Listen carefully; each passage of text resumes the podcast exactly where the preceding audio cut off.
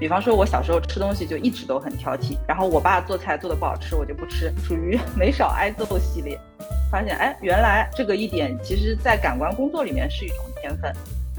因为我真的觉得咖啡感官是可以学习出来的，只要你有体系、有结构，加上一个正确的引导和练习方式。杯测这件事情，我非常喜欢它。对这个咖啡还不够了解的过程当中，我能听到别人他们对这个咖啡的一些看法。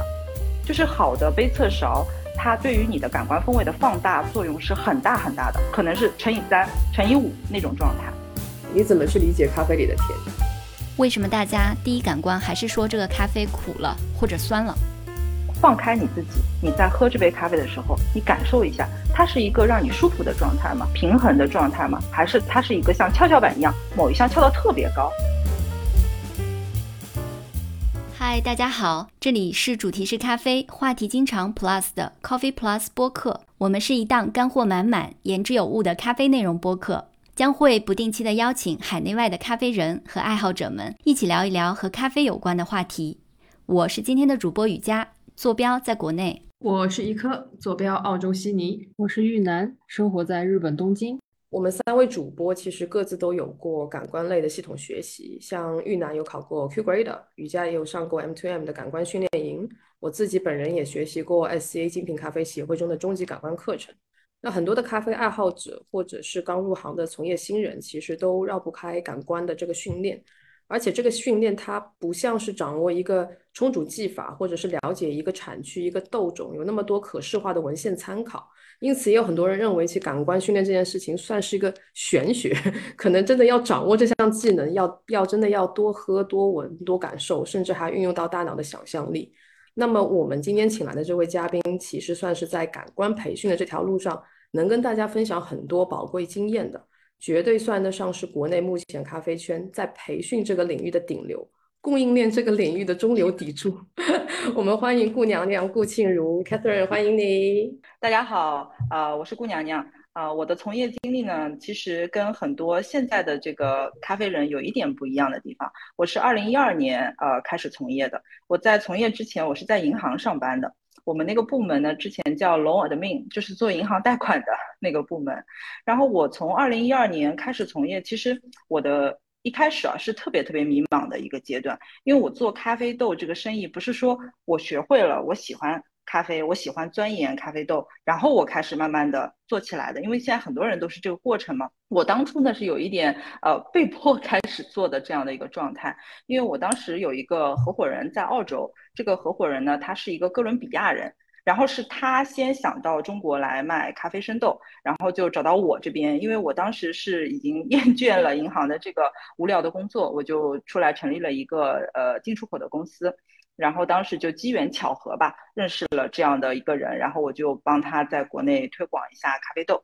然后呢，其实澳洲我们大家都知道，比中国就是发展咖啡、发展精品咖啡会早一些嘛，所以当时我们就秉承着他们那边的理念和他们那边的产品，在中国慢慢的去做，然后很快就发现其实。这个不行啊，就是因为澳洲喜欢的东西，我们国内完全就是推不下去嘛。那可能很多人，嗯，就是到这个阶段，也许就会放弃掉这个生意，可能也是机缘巧合吧。我就说，那我就出去看看，看看是一个什么情况。所以我就一三年开始跑产地，然后一三年学了 Q 吧，学了 Q Grade，然后呃一四一五年开始接触咖啡比赛啊，做评委啊这样的一个一个流程。然后呢，我觉得在我的从业经历里面，就是感官是一个绕不开的一个一个主题，一直都在围绕着感官做工作。很多人问我说：“你觉得你自己在咖啡感官方面是不是有一些天分？”我我觉我 大言不惭的说一下，我觉得其实肯定是需要一些天分的。至少我自己对于这块领域是非常执迷和感兴趣的。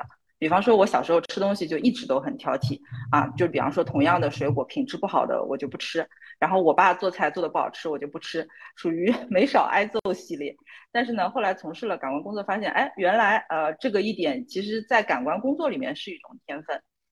顾娘娘这个名字是怎么来的呢？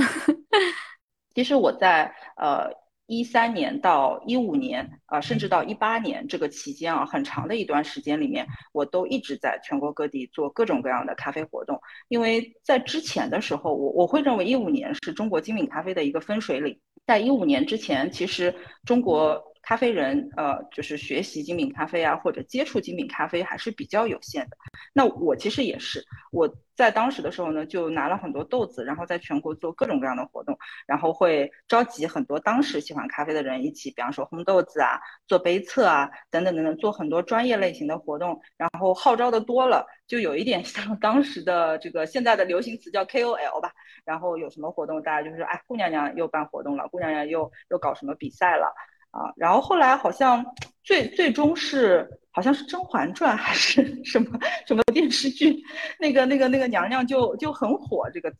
所以也是大家对我的一种，我觉得是一种爱称吧。啊，我我自己一开始是挺害羞的对这个名字，但是后来叫的人多了，我也就 适应了这种状态。顾娘娘，我觉得你你在自我介绍这个部分漏了一个很重要的环节，就介绍你自己的身份。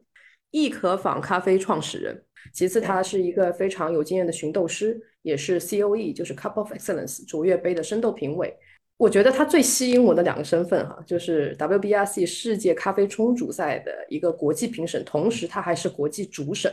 其中有两场，我记得。同时，他也是啊咖啡烘焙赛的国际感官评委。另外，他也是目前他们自己工作室所推出的一个 Sensory Pro，就是专业感官课程的发起人。我目前主要从事的工作呢，我肯定是负责我们公司整个的生豆进口和竞拍豆的操作。但是其实呢，这块工作我同事那边已经 完美的接手了。我现在就是旁观一下，关心一下他们的整体的流程和我们整体的布局和架构。然后还有一部分呢，就是在比赛上面的，呃，付出，比方说有 WCE 刚刚讲的这个世界咖啡冲煮赛和世界咖啡烘焙赛上面，我会去国际赛上面做评审的工作。然后还有 COE 这边每年举办的深豆比赛，我们会给他呃进行承办啊，帮他去打分啊，配合这个协会去进行这个评测的工作。然后还有一块就是我自己的这个感官课程，我把我自己在感咖啡感官上面的经验呢梳理出了一个系统，希望可以点亮吧，我把它认为是点亮你的感官能力这样的一种感觉，因为我真的觉得咖啡感官是可以学习出来的，只要你有体系、有结构，加上一个正确的引导和练习方式，不能说任何人都能很敏感的去捕捉到，但是至少呢，你有据可循，可以知道好坏和分级是一个什么样的状态。还有一个新的工作，就是今年我也开始担任了一些咖啡品牌的顾问，帮助一些咖啡馆或者说是一些小型连锁的开设和设定产品。目前这部分工作，我把它认为是很有趣的工作。呃，虽然它花了我非常非常多的精力和时间啊，但是我觉得这个里面的趣味性非常的强。哦，刚刚听你这样去介绍，我觉得你的工作真的很丰富，也很有趣。我刚刚其实还蛮诧异的，因为你是说二零一二年入行。因为我在看你的一些视频资料里面写是二零一二年开始创业，所以我自发的就会以为你应该是在这个行业沉浸了好几年才会再选择二零一二年创业，等于说你的入行加创业是在同一年同期完成的。对对是的，这样看其实你也只只比我入行早两年而已。对我其实不算是入行特别特别久的，我还是有很多前辈的。我觉得还是。对于很多我们的这些咖啡爱好者或是即将从业的新人来讲，还是很很鼓舞的。就是万事皆有可能，试一试又何妨？对对对，是这个意思。就因为目前鉴于咖啡这个赛道的火热，很多小伙伴就开始入坑。啊，我觉得一开始可能很多人是被咖啡馆的这种氛围感吸引的，所以其实他们也很想去投入一些设备啊，或者是一些技法参数啊，希望通过这样的方式能够来做出一杯很好的咖啡。但是我们还是回归到最终，咖啡是作为一个饮品被呈现，好喝才算是判断的唯一依据。那么我想请问顾娘娘说，你觉得一杯好喝的咖啡，它最基本的一个判断是什么？最基本的，其实我觉得是新不新鲜啊，生豆是不是新鲜，熟豆是不是新鲜？啊，我知道市面上，特别是日本的咖啡文化里面有陈年豆这个类目嘛，但是那个做法呢是需要特别小心的去操作的，并不是一种广义上的啊精品咖啡的逻辑。广义上的精品咖啡的逻辑还是啊可溯源和新鲜度。从这一点上来说呢，就是好喝的咖啡它是要有地域特征的，跟红酒啊、茶啊这类产地的饮品是很像的。大家都是讲 terroir 嘛，就是这个风土这个词，就是说能够追溯到能代表这个产地的好咖啡，一定是能够喝出它的风土特点来的。这一点我一直都觉得非常重要，至关重要，是这个精品咖啡这个产品的神秘和魅力，也是它的生命力。换句话来说呢，就是啊，目前市面上有很多呃有添加物的咖啡，我个人是不太崇拜的，偶尔呢会好奇喝一下，但我不会把它们归纳在精品咖啡的类目里面。我觉得它们是属于商业咖啡原材料的一种。那种感觉就好像是你去喝一杯自然处理的茶，喝到原生态的质感、树的年份，还是你去喝一瓶做过调味的超市卖的那种茶饮料的那种感觉。所以我觉得基本原则就是一个是新鲜度，另外一个呢是能够体味到甜感类型的香气的，有着代表各地咖啡风味的质感的这样的咖啡就可以了。就是你刚刚也聊到哈，其实这边我也想要，其实。跟瑜伽跟玉楠做一个交流，就关于就天赋对于感官敏感度这件事情，你们自己在之前做的一些感官训练里面，你们会认为自己是属于有天赋，还是说其实也是需要一些比较努力的一些训练才可以达到一个程度或状态？嗯，我来说吧，就是我觉得我是一个没有感官天赋的人，但是呢，就是能考下这个 Q Grader 这种证书的话，其实是经过一个一段时间的训练以后。能够达到一定的水平，因为我觉得感官这件事情是可以通过训练去提高的。比如说，你吃到一样东西的时候，你要用言语，或者是用一种想象，或者是用一种颜色把它去具体的形容出来，你去要进行这个思考的过程，嗯，然后就越来越清晰，对于自己对这个味道的评价和感受会越来越清晰，感官就会越来越敏敏锐吧，可以这么说，我觉得，嗯。我觉得其实我也很难说我对这个事情有天赋还是没有天赋。我是就天生我就胃口比较好，有很少忌口的东西，嗯，就是年轻的时候吧，二十岁以前可能 对这个食物的质量可能也没有太多的讲究什么的。然后后来随着年龄的就二十多岁，然后自己开始会有研究我的饮食的一个结构嘛。最最开始其实是从健身开始的，我们也知道没我们在健身的时候三分练七分吃嘛，大家都会走上这个怎么去吃一些东西，然后怎么去研究一些菜谱，然后最重要是你能。去掉那些复杂的调料，你能品尝到每一种蔬菜、每一种肉类它自己的一个本源的味道。然后再加上我后来在饮食上投入的还比较多，我有一个自己一套的，相对来说我会更愿意吃一些 local 的，就是地产的。然后，呃，尤其是前两年在澳洲和加拿大，因为我一个人生活就是很可控嘛，然后很多时间都是自己在烧饭，我也会很注意去选择我的食材，都会去尽量选择一些天然的食材。然后调味上的话，很少会选。选择工业的复合调料，比如说只是简单的盐呐，然后或者是一些我们传统的酿造的酱油啊，或者就是这种嗯，都偏天然的东西。然后三年下来，我发现我有个非常非常大的变化，就是我现在回到国内，我很多以前吃的东西，或者小时候喜欢吃的东西，我。不喜欢了，因为我一口能分辨出这个食材是否高级。我所谓的高级，不是说它的价格有多么的贵，而是说这个食材是否真的是有它本源的味道。所以，不管是饮料啊，还是我们现在能买到的很多东西啊，所有的食材我能尝出来，就起码我会有一个这样的概念。我觉得这个东西它是有工业添加的成分，然后有很多再加工的成分在里面。嗯，我能分辨出来，所以我觉得这个对于我咖啡风味的。辨别是有帮助的，然后具体就是怎么样去抓这个咖啡中的酸甜苦咸鲜呢？嗯，我觉得甜味我是比较容易能抓到的，因为我之前的饮食就是我我糖类摄入很少嘛，所以甜味其实我是很敏感的，因为我们平时没有在吃很高糖分的东西。嗯，然后水果的味道，呃，目前就是像一些苹果酸的味道。各种酸质也是比较容易能抓到，因为我天生好像也比较喜欢吃这种酸酸的东西。其实从我自身来讲，我觉得它也没有什么天赋吧，还是跟你平时的饮食习惯更多的会相关吧。我觉得其实刚刚玉佳分享的就特别好，这是一个很好的方法。然后我也经常在各种场合去倡导大家去有意识的去就是维护自己的感官感受，然后去。在呃，就是有限度的情况下去扩充自己的感官感受。其实刚刚玉佳有讲了两个点嘛，一方面是在风味体系上面，另外一方面是在酸甜苦咸鲜这种基础的架构上面，它其实是分开的。你看，我们都讲酸甜苦咸鲜，如果你平时就吃的很重，那你在感官感受的时候，你就更不容易感受到它。比方说，你平时吃的很咸，你可能在喝咖啡的时候，你就感知不到咸。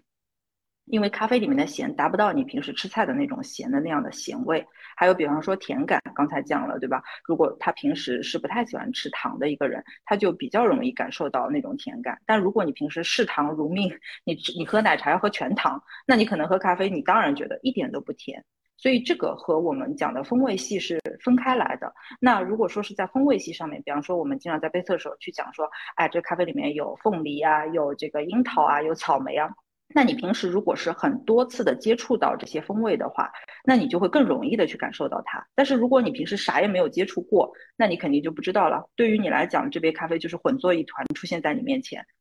但是如果你很清楚这些风味特性，比方说我经常给人做的训练，或者说给我们小伙伴做的训练，就是你要去多次的去去吃喝一些水果，你要把这些味道深深的记在你的脑海里面。比方说蓝莓味是什么味道，你要深深的记录在你的脑海里面，它就像是一个呃一个词典一样。你你可能在呃啜吸一杯咖啡的时候，啜吸一口咖啡的时候，你瞬间就能感受到蓝莓就在那里，因为它就深深的印在你脑海里面了。所以酸甜苦咸鲜和风味类型的这种熟练程度还是拆分开来的。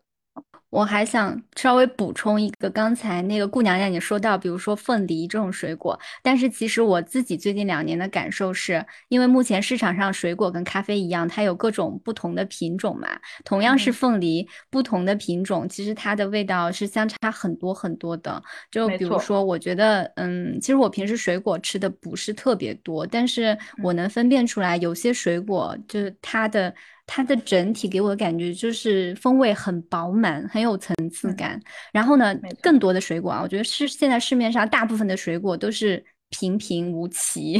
它的风味很单一，有些甚至就是只是一味的追求高甜度，我是很不喜欢这个这种水果的。然后我自己有一个很奇怪的小癖好，之前也也跟那个一颗他们有分享过，就吃西瓜，我更喜欢吃靠近皮的那个部分，就跟大多数人不一样嘛。然后因为大多数人可能他们觉得中间的部分比较甜，然后我喜欢吃皮的地方地方是因为我觉得它它会有更多的吸收西瓜皮西瓜。它本身的味道会更重，而且更清爽，因为它不会特别甜，还会有点酸酸的在里面。嗯嗯，是一个香气型捕手，香气型选手。对，就是我觉得咖啡品鉴这个事情，就是需不需要天赋这个问题，就是我自己觉得是需要也不需要。就是基础的结构呢，大家都是可以通过引导培养起来的。呃，但是呢，如果说天赋在哪里起作用呢？就是我觉得是在速度和预判上面。就是一个好的感官是它首先是一个架构特别清晰啊，一啜吸，它的大脑反射就很明确的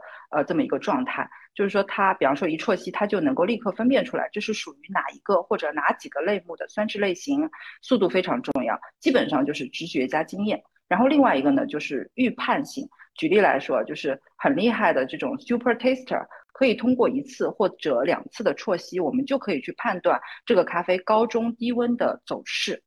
就去判断到这个咖啡的品质和它的扎实的程度，这部分我觉得是需要天赋的。但是没有天赋也没有关系，就是你你高温仔细喝喝，中温仔细喝喝，低温仔细喝喝，其实也是可以去弥补的。这个是我对天赋的感觉。我身边有一个好朋友，他就是属于完全完完全全天赋型的选手。然后他喜欢喝咖啡，他没有接受过任何的感官训练，他也不在家自己冲咖啡，一直都是去外面喝的。他的感官非常好。在我认识他之前嘛，比如说他一直在生活在杭州，然后他推荐我那些店，没有做任何攻略，全是他一杯一杯喝出来。他觉得这家店好喝，他觉得这家店出品在线，就是完全的天赋型，没有经过任何的系统训练。然后他能就是挑出来，我们这些爱好者就是做了一层一层的功课，用各种感官知识去筛选的那些好店铺。那我觉得还是有天赋型选手存在的。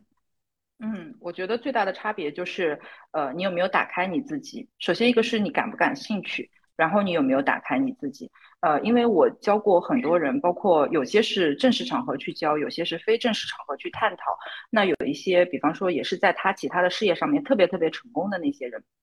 呃，有有投资人啊，有银行家，有这个那个。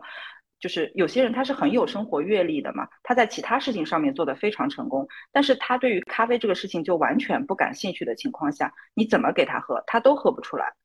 但是有些人呢，他本身自己就非常感兴趣，同时他有那种空杯心态，就是我今天来听你讲这个东西，我今天来学你这个东西的时候，我忘掉我原来所有接触过的东西。我忘掉我原来对于杏仁是怎么判断的，我忘掉我原来对于可可是怎么判断的，然后我再来去探讨这个咖啡里面到底是什么风味，就会好非常非常多。因为我我之前接触过，比方说我家里人，他们有有的人就是对咖啡完全不感兴趣，我怎么带着他喝，他喝了好几年下来，他依然会跟我说，今天这个咖啡有点苦，今天这个咖啡太酸。但是我同样的接触有一些很感兴趣的，但是我可能只是带着他喝了几次，然后可能我只是分享了一些咖啡豆给他，他再过来跟我分享的时候，他就能喝出来，也没有经接受过什么特别专业的训练这种情况，所以我觉得自己本身的心态是非常非常重要的。有的人他一直说我真的喝不出来，我真的喝不出来，但是我就想说，你到底是以一种什么样的心态在喝的？这个这个蛮重要的。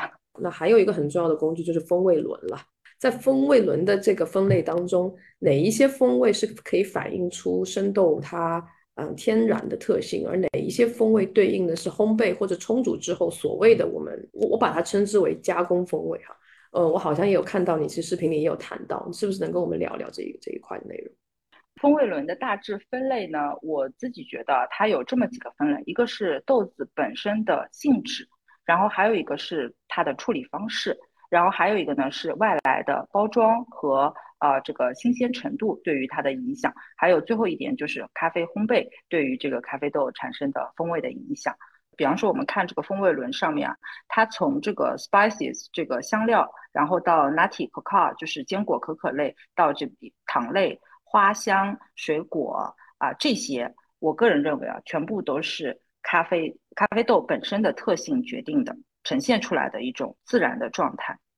然后到酸质发酵这边，它其实它这边的 sour，呃，其实主要讲的是发酵带来的这种酸质的感受。比方说，我们可以看到这边，呃，酸质里面有一些丁酸啊、异戊酸啊，然后呃，发酵里面有一些酒味啊、威士忌啊这些，我会认为这些是咖啡处理方式给它带来的影响。然后还有，比方说咖啡豆的新鲜程度和咖啡的是不是是不是成熟这样的状态，是在这个 green vegetative 这个里面，草本植物啊、绿色植物这个里面呈现出来的。比方说有些咖啡豆它过于新鲜，它还没有熟成，它还没有呃放一放嘛熟成啊，那它就会有一些植物类的，比方说香草类的这样的一些草本类的味道。还有呢，就是说这个咖啡豆未熟，它会呈现一些豌豆荚。一些呃未熟透的这样的一个味道，还有一些就是外来了，比方说有一些纸味啊、呃泥土味啊、发霉味啊。当然，我们这边讲的发霉味和一些药味是有可能会在就是它这个土壤里面或者是咖啡的种植里面会产生的。啊，这些是一些外来的一些影响，种植啊，或者说运输啊，这些里面产生的一些影响。还有呢，就是呃，最后一块就是烘焙产物。烘焙产物这块的话，主要是我们咖啡豆烘焙对于咖啡产生的一些不好的状态，会写在这个地方。比方说，我没有没有烘熟，那就是呈现一种谷物类的状态。如果说我烘的特别过，那它就会呈现烟熏啊、灰烬啊，比较刺鼻的，或者是烟草这些味道。风味轮就是我们普遍在用的，之前都是美国这种像 SCA 这种精品咖啡协会来做的嘛，所以它可能上面采用的一些，比如说描述性的词语，都是西方人他们会比较习惯用的一些水果啊、花花草植物啊，但是其实很多词语对于东方人来讲。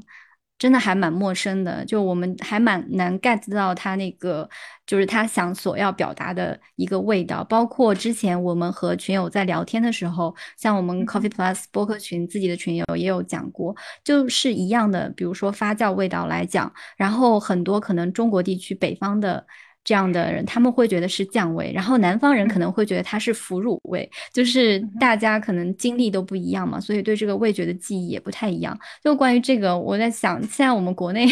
精品咖啡其实圈子大家也越来越细分化了，就没有人想会去做一个改版的适合就是我们的这种风味轮吗？我其实觉得，呃，与其说是做一个中国化的中国语言的风味轮，不如是。呃，以南北差异为主吧，大家去搜集一下自己平时在喝咖啡时候会用到的一些关于风味的词。我也希望，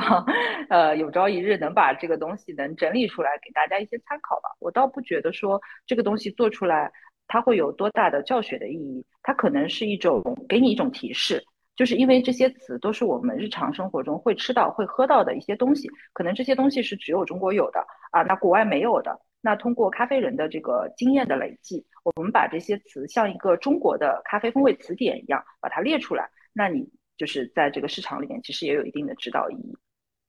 嗯，那我就再问一个比较就是比较有实操性的问题吧，就比如说你们在一刚开始的时候看到像黑醋栗这种完全没有听过、没有吃过、不知道是什么味道的东西，你们是怎么让自己训练自己去就是抓到这个风味、抓到它的特征呢？嗯，其实这个咖啡风味轮在网上是有一个讲解版的，就是你每一个呃这个风味的单词里面，它都会告诉你你用什么样的东西去制备。呃，比方说这个里面有呃浆果，比方说是蓝莓这个这个风味，呃，其实它会告诉你你去买哪个品牌的蓝莓干，然后把它泡水放在微波炉里边打几分钟，然后你闻它的香气，或者你喝它的水，它就是这个语言上面讲的蓝莓味。首先，这个里面呢有两点，第一点是这个蓝莓味是不是跟我们日常喝到的咖啡里面的蓝莓味像？这个你打一个问号。然后第二个就是，呃，你可以用这样的方式去获得西方的感官语言里面讲的这个蓝莓味是什么。我们一开始的时候会去做这样的一个练习，但是不得不说啊，如果这个东西它不是深入你印象的，它不是植入你的日常的这个生活和饮食的话，你真的就记不起来。真的就想不起来，你你你勉强去去想或者勉强去写，很多时候很多人写的醋栗，真的，我有的时候挺坏，我会特意把它揪出来，我说你你说的这个醋栗是什么意思，是什么味道？他 就是瞎写的，你知道？就有些人他会说，呃，我想象中的，或者说我现在没有一个合适的词写这边，我就 写了这个词，会有这样的情况。所以我觉得感官其实还是要自己能够熟练运用的一种记忆，然后去把它输出出来。那在风味的评判里面，你觉得是嗅觉占了主导，还是味觉占了主导？嗅觉，绝对是嗅觉占主导。或者就是我们在学习的过程中，学习的其实是你如何把你的鼻前嗅觉转化到你的鼻后嗅觉来。呃，因为我们呃人的舌苔其实是只能感受到酸甜苦咸鲜这五味。你知道吗？就是你把鼻子捏起来，你是呃喝不出来，就是不是有好多实验嘛，对吧？你把鼻子捏起来，你喝不出来可乐还是雪碧啊啥啥的，就是这些实验。嗯，那我们去判断它是可乐还是雪碧，还是有一个很重要的点，就是嗅觉有没有那个柠檬的香气，有没有那个可乐的香味，呃呃这个气味。所以呢，嗅觉在我们的这个感官语言里面，它是去定位的。我定位到。这个甜，它到底是李子的甜感，还是桃子的甜感，还是呃菠萝的甜感？这这个可能这三种水果它的甜感也许是差不多的，但是到最后去确定它是哪一种，是它的香气决定的。但是呢，这个香气呢，你又不是拿着这个东西在你鼻前闻，你不是拿着一个咖啡在你鼻前闻，你是在喝，所以这个香气就会转成你的鼻后嗅觉。所以我们要学习的其实是如何把你的鼻前嗅觉。转化到你在喝的过程中，也能体会到你的鼻后嗅觉香气的部分嘛？那肯定是有蚊香瓶这个东西哈。蚊香瓶又是另外一个所研发出来来训练我们感官，尤其是嗅觉的这样一个一个工具。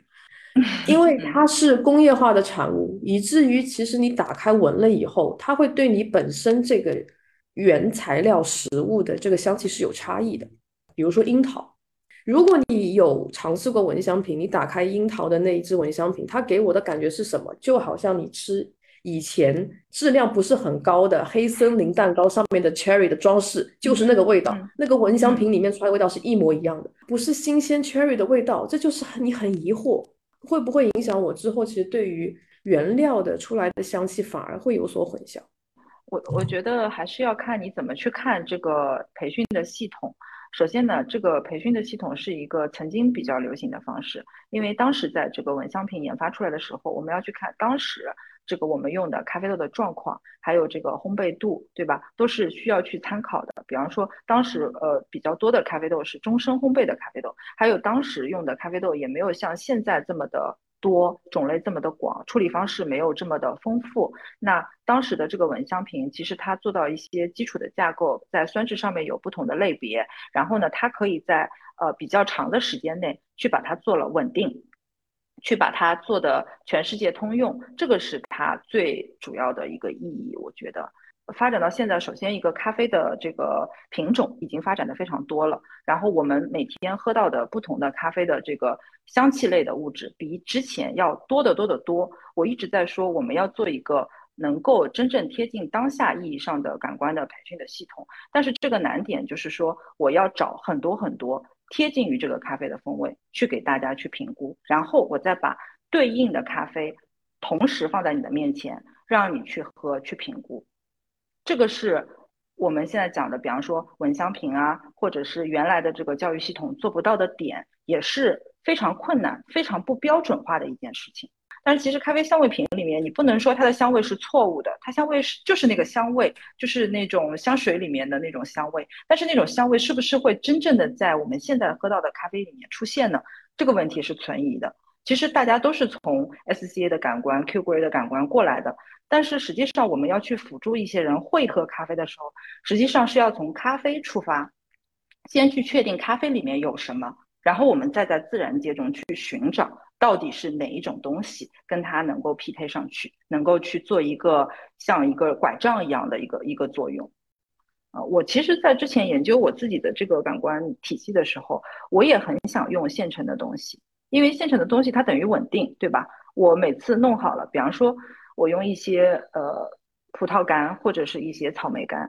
它跟它它就是很稳定的，我常年都能买到，我不会因为现在这个季节。不是草莓的季节，我买不到这个东西，我就不能给你培训什么是草莓味，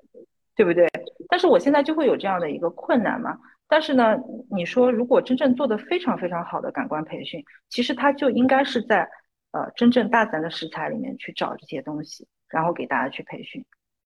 嗯，那刚刚其实你也提到了“风味”这个字嘛，其实我自己其实也有也是这个 BH 课程的这个 学员吧。它其实有一个章节，就哦，如果大家对于 BH 课程不是很熟悉的话，它全程叫做 Breast Hustle，它是由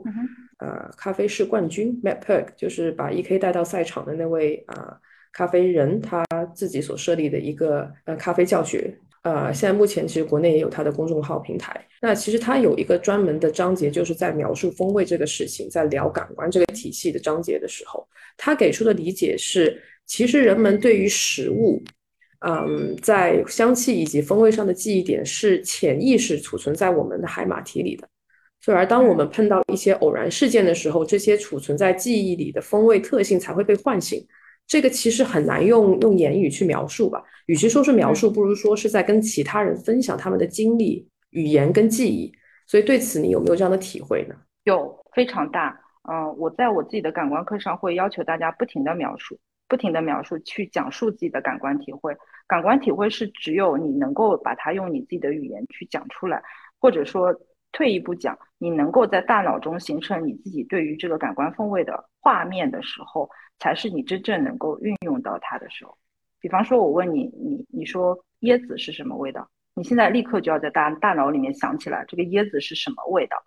它可能是有一些木质化的一些奶奶的调性。然后它是下沉式的，它不是明亮上扬的，然后它有一些咸感，就是类似像这样的语言，你要去把它定位到某一个风味上面，然后你才可以更好的去使用它，以及去跟别人分享到它。那感官它也是一个非常私人化的东西，比方说，呃，我可能在某一种心情下面喝了某一杯咖啡，我再去喝到这杯咖啡的时候，我会想到那一天的状态，这种感觉就很像是我们小时候，比方说带着之前带着。卡带机啊，或者 M P 三出去旅游，你坐火车，你一边听某一个专辑的歌，然后你你经过一些场景，然后你下次再去听到这个专辑的歌的时候，你会想到那个场景。其实感官都是套相通的嘛，所以我觉得记录、记忆和描述是非常非常重要的。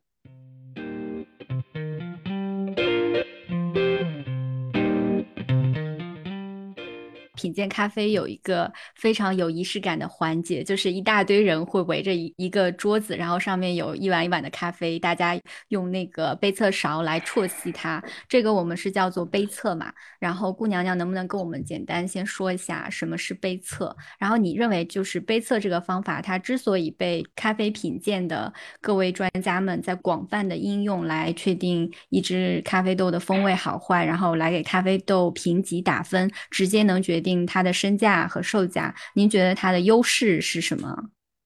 呃，简单来说呢，杯测就是一次性去测试多支咖啡豆的品质状况。这个是这个方式是在生产环节里面去使用的。一般来说，啊，我觉得这个方式最大的优势呢就是快，可以不用一杯冲完去喝完评价，然后再冲另外一杯再去喝再去评价。而且呢，第二个优势呢就是。呃，它的公平性会比较好。我今天用同样的参数、同样的水、同样的温度去冲这些所有的咖啡，然后我同期去判断，在同样的温度，呃，然后包括我的杯测是同样的身体状况的情况下去判断这些咖啡的品质。那杯测，我觉得应用场景比较多的就是，比方说工厂生产啊，还有比赛啊，这个里面用起来是特别好、特别公平的。其实我觉得，就我自己的感觉，当我第一次知道杯测这个方法的时候，我联想到了很多大家时候，就在阅读界有一种方法叫比较式阅读。就比如说，你想很快的去了解一个行业的。某些知识，你可以同时买三到五本这个行业很好的书，然后来做比较阅读，是一个很系统学习的方法。然后还有一件比较有意思的是，我在澳洲的时候，当时有一家喜欢的咖啡店，它叫 Cartel 嘛，他们家同时也在经营精品茶叶，就是他们的茶叶是和中国的进出口商联系，然后都是在四川或者是福建选择一些比较好的产区，像选咖啡豆一样来选茶叶，然后在店里售卖的。然后呢，我。有关注他们的 ins，他们之前在选茶叶的过程就一直用杯测的方法来选茶叶。对我当时觉得，哦，这个方法其实真的可以用在其他就是各个领域。嗯，当时其实，在茶行业他们也是这样子去测的。茶行业他们做测评也是的，只是他们用的器具跟我们咖啡器具长得有一点不一样。啊，他们好像是用那个大汤勺去舀。然后也是很类似，但是他们那个碗是有盖子的，等等啊，他好像要泡了之后需要焖蒸干嘛一下，就是有他们的，但是逻辑上是一样的。玉南，玉南好像我来说一下，就是关于我在杯测的这个行为当中，就是这个杯测这件事情，我非常喜欢它，不仅仅是因为我能品鉴到各种各样的咖啡，但是在我对这个咖啡还不够了解的过程当中，我能听到。别人他们对这个咖啡的一些看法，然后我能给给我到一些启发，从中能够学习到东西，并且能够体会到跟大家在一起完成一件事情的快乐。这个时候，我也能够感受到杯测的魅力。嗯，对，没错。如果说普通爱好者在家有没有做杯测的必要呢？我觉得一般来说是没有必要的，因为我们把咖啡豆买回家是享受嘛，杯测有点太过于严谨了。我觉得杯测这种方式是给咖啡豆横向、纵向去对比和打分的。我能想到家用客人在家做杯测的场景呢，就是要么就是自己想要训练自己的感官去做一些练习，或者说你一开始不是很明确自己喜欢喝什么咖啡豆的时候，你的吃个巨资买几种回家放在一起对比试试看。但是呢，我也想说，就是千万不要固化自己的判断。比方说，你今天觉得你很不喜欢肯尼亚，你觉得肯尼亚很酸，但是这个不代表你今天喝到的这个肯尼亚就是一个很好的肯尼亚，它不代表这个肯尼亚就以一个最佳的方式呈现在你面前了。可能因为烘焙方式啊，或者咖啡豆选择啊，你今天喝到这个东西就是不对，所以不要因为呃一时之间一个不对的感觉去对这个东西下结论，这个的话对于咖啡来说是很不公平的。另外呢，就是我们的口味是一直在变化的，就是说随着你的阅历的增加啊，你心情的转变啊，可能你就会去喜欢一些不一样的东西。所以总结来说呢，就是杯测，我觉得它是一个严肃的，它是一个打分的过程，嗯，然后它是一个评估，它去看这个咖啡豆的生豆的状况，或者是去看咖啡豆烘焙的状况有没有什么瑕疵，有没有什么亮点。那对于家庭用户来讲的话，一般来说不建议大家去做杯测，就是觉得没有必要。但是如果你在家里面练习，那完全没有问题。就既然我们聊到杯测，绕不开的就是杯测表。那其实美国精品咖啡协会在一九八四年就开发这套感官系统。那作为这个感官系统里面做落最落地使用的工具就是杯测表，能不能跟我们去分享一下这个杯测表上面一些类类目，就是呃像呃香气啊、酸呐、甜呐、啊余韵啊这些类目和它的这些分值的设定，它到底当时是怎么设计的呢？嗯，好的。呃，杯测表呢，SCA 的杯测表总共有十个项目：香气、风味、余韵、酸质、醇厚度、呃一致性，然后 balance 我会把它理解为是平衡感，然后还有干净度、甜度，最后有一个整体评价嘛。呃，然后它的起评分是六分。然后它的呃高分是有十分。那我们可以去看这张表的是，如果你每一项都打六分，它有一个，如果我们默认啊，这个咖啡豆是干净的，是甜的，然后它没有什么瑕疵风味的话，它有一个基础分数是三十分。你看，如果是七项里面都打六分的话，就是这支分数是六七四十二加三十，就等于七十二分。就是七十二分是不到精品咖啡的这个类目的嘛？如果说我是全部打七分的话，那我就是七十九分也还没到。如果我打八分的话，它就是八十六分；如果我打九分的话，它就是九十三分。我们可以通过这样子的方式去倒推啊，它大概是一个什么意思？就是说我用这张表，我其实是想要去判断这支咖啡它能不能进入精品咖啡的类目。我们首先设定了一个标准是八十分是精品咖啡。那我不到八十分的，就是它会在这个分数上面体现出来，啊，它不够好，不够干净，啊，强度不够强，或者说复杂度不够高。呃，如果说它超过八十分的话，我认为它是一支干净的、有甜感的，然后值得去喝一喝的原来自原产地的这个精品咖啡。所以一切的指导意义在于它的分数指向性，是我今天要去判断这支咖啡它是不是精品咖啡。它是就可以了，它有干净有甜感，然后它很多东西在架构上就可以了。然后这些架构是呃从闻香开始去把它整体的罗列出来，然后在各个维度去进行判断的一个点。呃，然后在这个关这个在然后在这个其中呢，我们会通过高温、中温、低温来去喝它。那我们一般在比赛的时候会要求大家在高温的时候去喝它的风味和余韵，就是我们说的第一口。然后第二口在中温的时候，我们会去喝到它的酸质和醇厚度。当然，这个时候如果能有余力的同学，他也会把高温的喝的这个风味和余韵再去 review，再去复习一下，看看有没有变化。然后在低温的时候，我们一般会要求大家去喝它的一致性、平衡感和整体的一个状态。所以大概这个表格也是按照这个顺序来设计的，是非常科学的一个状态。就是关于表中的其中两项，一个是酸，一个是醇厚度。这两项其实有专门给出两层评级的标准，一个是强度，一个是质量。这可能也是大部分人很容易混淆的。能不能跟我们就这两项详细聊聊如何去判断酸的强度跟质量，以及醇厚度的强度跟质量？嗯，我打个比方，我觉得这个就强度就是声量，就是声音的 volume 声量的大小；质量就是品质。比方说，我今天用一个特别特别次的喇叭。播放一个声音，或者是叫喊一段话，对吧？那是一种高的、尖锐的、比较粗糙的声音，它的强度就是高的，但是它的 quality 质量就是低的。但是如果我今天用一个呃哈曼卡顿的音响，比方说啊，就特别好的一个音响去播放一段轻音乐，它的声音可能是低的，但是它的品质是好的。能明白我的意思吗？就是，所以我觉得酸和醇厚度，我经常打这个比方给给大家听，就是。你去想象这个这个声音的感觉是非常非常相近的，可是它在我舌苔里要去感受同时两种，因为你喝进去，你这个只是其中两项吧，我喝在嘴巴里还有其他八项，对不对？对，所以我们一直在做拆分，嗯，就是拆分这个词，就是你要很精准的去拆分，这个其实是很难的，是挺难的，我是说实话。对，所以你在呃入门之后，你就是要去训练自己拆分的能力。我现在在喝到这杯咖啡的时候，我忘掉一切，我就是看它的酸。在我所有喝过的咖啡里面，它属于高的酸吗？它还是属于低的酸？它在我所有喝到的咖啡里面，它属于品质好的酸吗？它还是属于一个品质不怎么好的？它单一的酸，还是它是一个复杂的酸？它是一个成熟的水果，并且是几种成熟水果的酸，还是它是一个寡酸或者是一个醋酸？你要拆分。那刚刚聊到酸嘛，我们四种经典的酸嘛，在这个咖啡里面，柑橘酸、苹果酸、磷酸跟酒石酸，这些酸其实都算是很高品质的酸。有没有一些可以区别？就刚刚您说的拆分的一些判断的依据呢？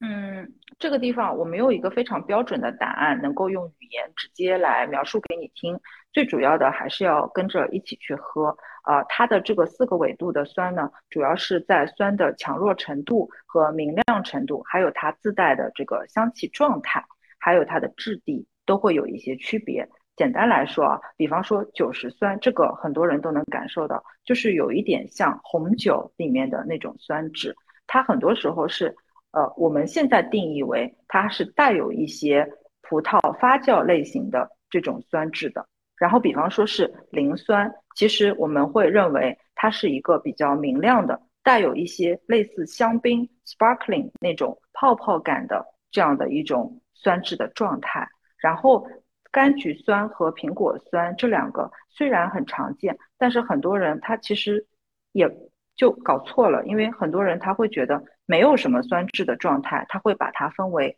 苹果酸。其实我一直说，苹果酸不是一个垃圾桶，不要你不不知道这是一个什么酸，你就把它写苹果酸。其实我们真正去喝百分之一无水苹果酸的时候，它是很酸的，它并不比柠檬酸更甜，没有，并没有哦。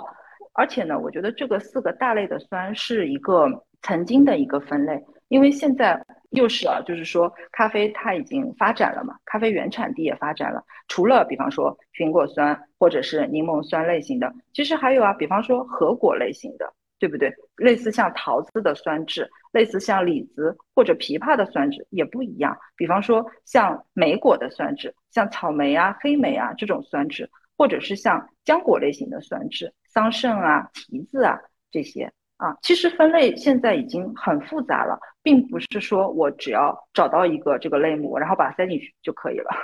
这也是为什么好像现在很多人在形容酸质的时候，就会用一个具象的水果调性来形容它的酸质，比如说这个是菠萝的酸质，这个是荔枝的酸质，原来是这方面是有一个很大的一个不同的。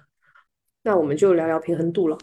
你知道平衡度这个问题是？我其实三周以前参加完这个澳洲区域的冲煮赛以后，接下来一天就是有一个在呃北区，北区他刚拿到的是杯测冠军，他来悉尼做分享。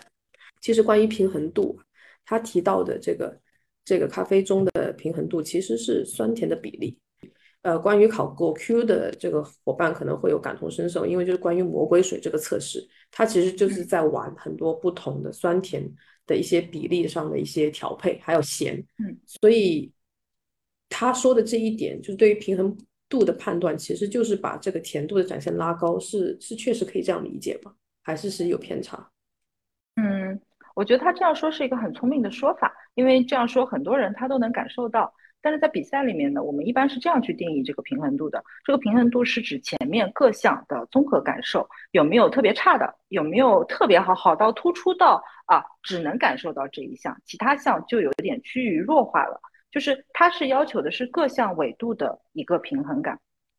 不仅仅是酸甜上面，当然我们讲好的平衡感，好的咖啡，它一定是有给你甜味感受的这种咖啡。但是除此之外呢，还有很多别的东西啊，比方说，呃，醇厚度是不是水了，或者是你刚刚也提到了，比方说咸味在这个里面的一个呃感知，比方说这个咖啡很咸，那我其实是可以在 balance 这个地方去把它指出来的。然后呢，还有就是，比方说我的余韵，我是不是很弱，还是我的余韵很长，但是这个余韵不是特别的好，等等啊，就是这些都是在平衡度里面去综合评估和感受的。总之来讲，就是说你整体放开你自己，你在喝这杯咖啡的时候，你感受一下，它是一个让你舒服的状态吗？它是一个平衡的状态吗？还是它是一个像跷跷板一样，某一项翘到特别高，然后引起了你极大的关注？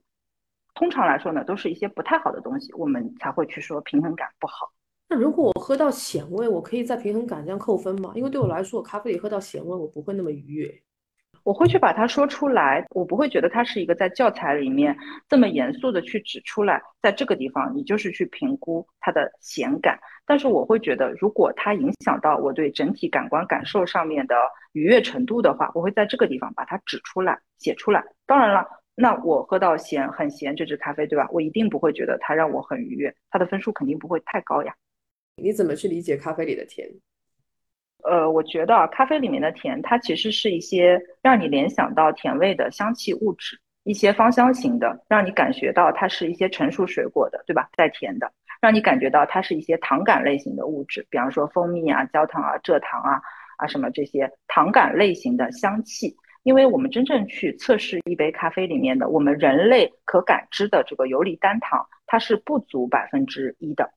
我做过测试啊，你在水里面放不足百分之一的这个糖分进去的时候，其实你喝到它不会那么明显的。如果你非常仔细的去喝，当然你会觉得哦，这杯水比那杯水甜。然后当你知道答案的时候，你会说哦，这杯水比那杯水甜。但是真正在咖啡里面，并不是说这杯咖啡比那杯咖啡里面的含糖量高，不是这样的概念。所以又回到了我们讲那个点，就是嗅觉，鼻后嗅觉在咖啡的感官感受里面是尤其重要的。好，接下来是我很很很喜欢的一个一个话题，就是干净度。因为我其实我们在聊 COE 也好，在聊 BOP 也好，我总是在在聊咖啡品质的时候，我就是对干净度，我个人有一个执念，就是什么样的咖啡可以称之为一杯干净且无杂味的咖啡？它跟风味展现的清晰度是一个概念吗？不是同一个概念。有清晰度的呢，一定相对来说是比较干净的，因为如果它是一盆浑水，你。呃，何谈清晰度可言，对吧？但是清晰度呢，更多的是指的风味的清晰度。比方说，我说这杯咖啡里面有菠萝，可能它菠萝的这个清晰度它会有区别。有的时候是我使劲联想出来的菠萝，有的时候是它的酸质只是很像某一种类型的菠萝。但是有的咖啡，它真的香气就非常的菠萝。我是说天然的咖啡啊，它的香气就非常的菠萝。啊，比方说，我今天中午杯测的时候，我喝到一杯咖啡，它整体的风味状态就非常非常的山楂，它从香气的调性到它的酸质的状态，它都很山楂，那它的风味展现的清晰度就很强，而且它当然是很干净的，因为它如果不干净的话，会影响我对它清晰度的判断。但是干净的不代表它有风味，有很多咖啡它是基础的咖啡，它也干净，它也有甜，但是它没有什么特别的风味调性。所以它干净不代表它有风味嘛，我们就不能去再去谈说它这个清晰度怎么样等等。我觉得干净度是代表了品质，但是清晰度会在更高的一个维度上面去判断这个咖啡的好坏。我刚开始杯测的时候，其实就干净度，什么样的咖啡是干净的或不干净，它是一般干净，没那么干净。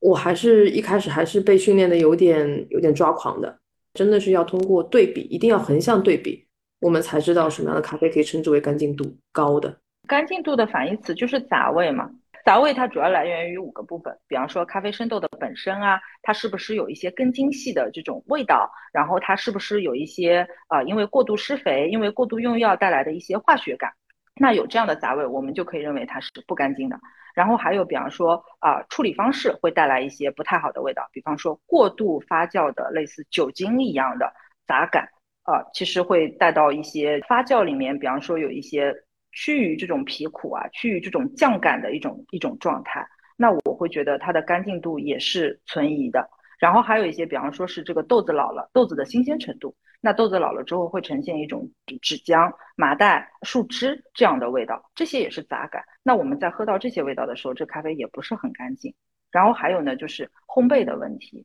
烘焙里面会带来一些杂味的感受。比方说，我烘焙的过于浅，那我会带有一些谷子的味道；我烘焙的特别深，我会带有一些焦苦，然后它会带来一些很重的烟丝、很重的烟感，这些都是干净的反义词。如果说你没有办法确定什么叫干净，那你就去看什么是不干净。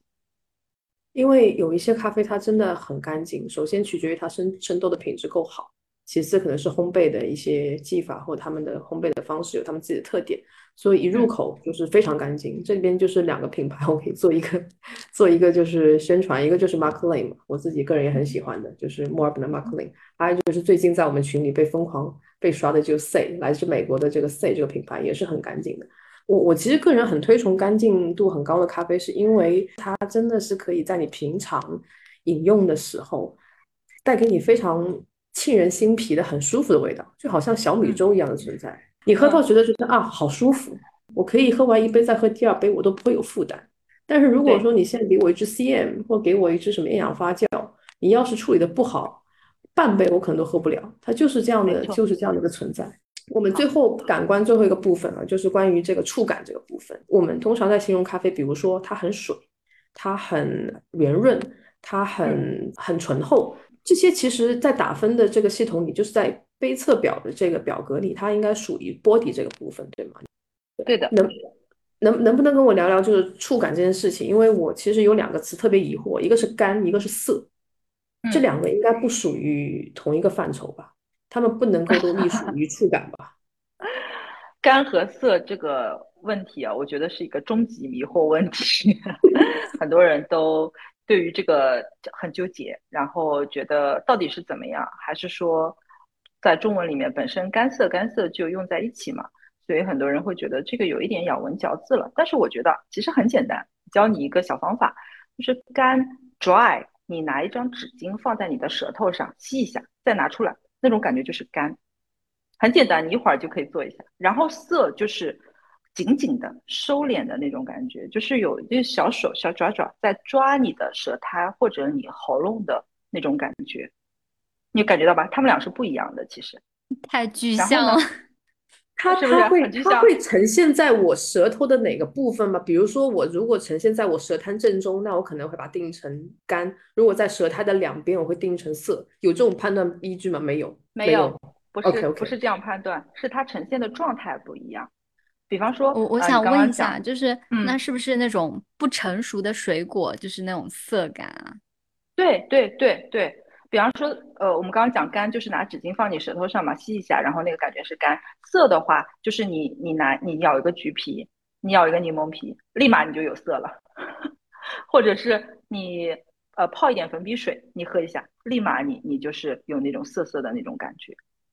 总体来讲呢，就是触感是咖啡液体在口腔里面的感觉，它是包含了品质感和重量感两个点的。然后呢，再一个呢，就是我们刚刚讨论到的这个话题啊，我觉得大家不要再纠结说这些感受是你到底是在吞咽前还是吞咽后的感受，你回归到这个字本身的含义，你去试试看。其实有句话叫什么？答案就在你面前，只是你对它视而不见。你非要绕来绕去，然后去看说，哎，我这个到底是在舌头哪个部分呀？我到底是在呃呃，在这个液体在我口腔里面，还是我吞下去之后的感受呢？没有，它都可能会出现的。我测试过无数无数个咖啡，就是干，它既可能是在你舌面上，既可能是你含着这咖啡你就感觉到有这种干的感觉，也有可能是你吞下去之后，你舌面上呈现出来那种状态。色感也一样，都是你可能两颊也会感觉到，你喉头也会感觉到，你舌面也会感觉到，没有没有一个就是固定的在哪里出现的这么一个状态。在喝咖啡的过程中，有没有那种就是你喝到一口咖啡，但是它不是很涩，但它很干的那种情况呢？有啊。它在我我自己觉得它是一种质地里面，它像是有一种像是让你舌头上面的味蕾就凸起了那种感觉，那种状态就是干干的。虽然它是个液体，但是你就是觉得它干干的，就是它好像是有一点颗粒感，但是它又不到 rough 那种状态。我要是有一杯咖啡放在你面前给你喝一下就好了，来上我的课吧，我给你喝什么叫干。我们上一期刚好在聊日本化、日本咖啡文化的主题嘛，然后就聊到这个“苦”这个词。我们觉得就是不能说我们觉得，应该应该通过嘉宾的分享，让我们感受到好像“苦”这个词在咖啡里是不能够被回避的。那我们究竟要把它去定义为瑕疵味呢，还是算是一个比较高级的味道？就是这个可能也是很多人会想要了解的。虽然在阿拉比卡的这个评测的杯测表里面没有这一项，但是在罗布斯塔的这个杯测表里面是有苦这一项的。嗯哼，首先我们是去看什么样纬度的这个评分表，它会去界定，嗯，就是我们打分的这个依据嘛。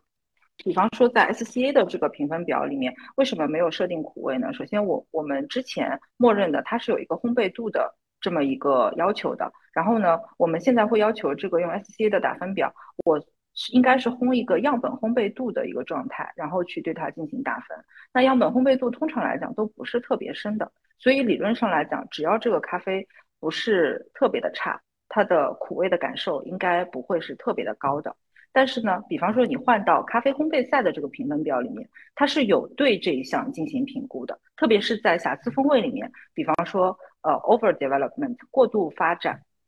这样的一项，其实我们是要去对它对这一块进行评估的。所以我觉得评分表它的设计，它都是有一些逻辑和系统在里面的。我们要去看的是，它今天要要求我们评分的这些纬度是一个什么样的纬度。另外呢，我觉得它跟咖啡的种类和使用的场景是相关的。比方说，深烘焙的咖啡比浅烘焙的咖啡来说就是更苦的，但是同时我们也获得了更多烘焙类的香气物质和醇厚度。那浅烘焙的咖啡虽然说呃基本上不怎么苦，苦味比较低，但是通常意义上来说，它的醇厚度也是更薄的。然后它的香气物质，很多人现在会说啊，没有什么咖啡味。所以我觉得这个是一种选择上面的区别，倒不是说我们要去因为苦去 punish 这种这个咖啡，这个是要去分不同纬度去体会的啊。然后呢，我们现在会去惩罚到的这个苦味，多半是用在更高价的咖啡豆去打比赛的一个状况。呃，比赛呢，它是希望选手把咖啡豆除了苦以外的香气物质自然的表现出来，更好的表现出来。那这个时候如果出现了苦感，就会被认为是不太理想。大概我接触到的是这样的一个状态。顾娘娘，你也讲了，就是关于苦味这个，在 SCA 的杯测表上面，它可能没有一个明确的苦味的项目。但是为什么我们大多数的普通人啊，就是说普通人，包括喝咖啡、喝经常喝咖啡的消费者，大家会觉得说，不管是你们打出来的分数九十几分，或者是八十五分以上，多好的咖啡，很多人喝了咖啡，第一个反应都是啊，这个咖啡好苦啊，这个咖啡不怎么苦，嗯，这个咖啡有点苦。就是你你觉得你怎么看这个现象？为什么大家还是喝到一杯咖啡的时候，更多的第一感官就是这个咖啡苦与不苦？答案就是你刚刚讲的问题，因为人的第一感官感受就是酸和苦。你给他普通人喝一杯咖啡，他永远都跟你讲这个酸了，这个苦了，这个没办法，这个就是他的第一感官感受。只有我们从业了，我们去认认真真研究这个东西了，你才能够跨越这个第一维度，进入到第二维度去看看它的风味是一个什么调性啊，然后它的发酵感觉是一个什么状态。因为大家如果说他不是专业从业人员的话，或者说他对这个东西没有太多兴趣的话，他就会停留在这边。所以你看，呃，很多其他的行业其实他们也有推广的困难。你说真正的精品咖啡，很多人讲推广很难。那同样的，你去看自然酒，你去看精品可可，都有一样的问题。因为我们想象中的可可，它就是呃甜的，它就是对吧？巧克力，它就是德芙那种状态。我知道精品可可是一个什么状态，但是如果我今天不是从业人员，我就不喜欢 那个吃酸巧克力呀。我就想吃一个甜甜的带着牛奶的这种，哪怕是调味的巧克力。这个是普通人吧，或者是消费者的一种消费的需求，或者是前一个阶段、前面十年的这种消费导向形呃形成的一种消费习惯。呃，随着时间的发展的话，会有很多更开放的话题呀，会有更多的消费者进入来讨论。我相信会对 这块有比较大的影响。对，对于杯测，杯测我没有什么要补充的，其实各位都说的很很详细的，我就想聊聊杯测礼仪这件事情。因为我在中国参加很多公开的杯测的这个杯测会的时候，我就发现大家有一个很不好的习惯，就是那个勺子舀完以后要再蘸水，然后要沥水，沥水完了以后，你就发发现那个杯测勺在桌子上就不停的敲啊敲啊敲。但是你要想，如果是十几个人的场合，甚至更多的场，这个引发的噪音该有多大？因为杯测我们知道，它还是需要一个相对一个安静的环境，大家还是要比较有专注的去在这个风味上做一些判断。额外的影响是能够干预到最越少越好。我第一次杯测是在澳洲的时候，跟澳洲的我们店里的咖啡师，他带我去参加了一个杯测活动。然后当时他唯一关照我的一句话就是不要喷香水，就是他说这个是最基本的礼仪。对，然后关于杯测，我觉得还是有挺多可以请顾娘娘给我们来详细讲一下。对，呃，我先讲你们提出来的这个状态啊。其实我也呃，怎么讲？其实我内心是比较不喜欢这样的一个没有礼礼仪的这样的一个状态的。所以为什么别人会叫我顾娘娘嘛？其实我我有时候也蛮 凶的，我觉得，就是我会直接说，我会直接说，特别是在我早期参加呃活动的时候。但我现在反而会比较收敛一点。我我早期的时候，比方说如果他喷了香水，我会。请他可能 就不要测，或者是他可以晚一点再测，这样不要跟大家一起排队，这样的会影响到前后人的这个感官感受。然后呢，第二个就是这个声音的这个问题，还有是不是呃用勺子去涮水这个问题。其实这个问题在疫情之前啊，就是蛮普遍的。很多人他蘸了水之后，他洗涮了这个勺子之后，他就在桌上这样咔咔咔咔咔磕，对吧？磕很多下，然后所有人都在桌上这样刚刚刚刚刚磕的时候。我自己的感受是，如果我今天精神状态好，我身体素质好的时候，其实我是可以把我自己关闭起来的。因为当我在做一个认真的评估的时候，我的耳朵是基本上是听不见别人的声音的，就是我自己可以形成一个密闭的环境，然后我啜吸，然后我去想，然后我去打分。但是如果我今天身体素质不是那么好，我本身就比较焦躁的情况下，一点点细微的这个声音，或者是这个很嘈杂的环境，就会让我觉得焦躁难安，就会觉得很很受不了那种状况。可能在那样的环境下面去杯测。也是一个挺不负责任的状态，可能在那样的环境下，呃，去杯测打的分基本上也好不去太多吧。所以我觉得这个东西靠大家一起去维护，然后呢，需要有人能够勇敢的提醒别人，需要有人能够说出来。其实它不是一件特别大不了的事儿，但是只是它会影响其他人的这个表现，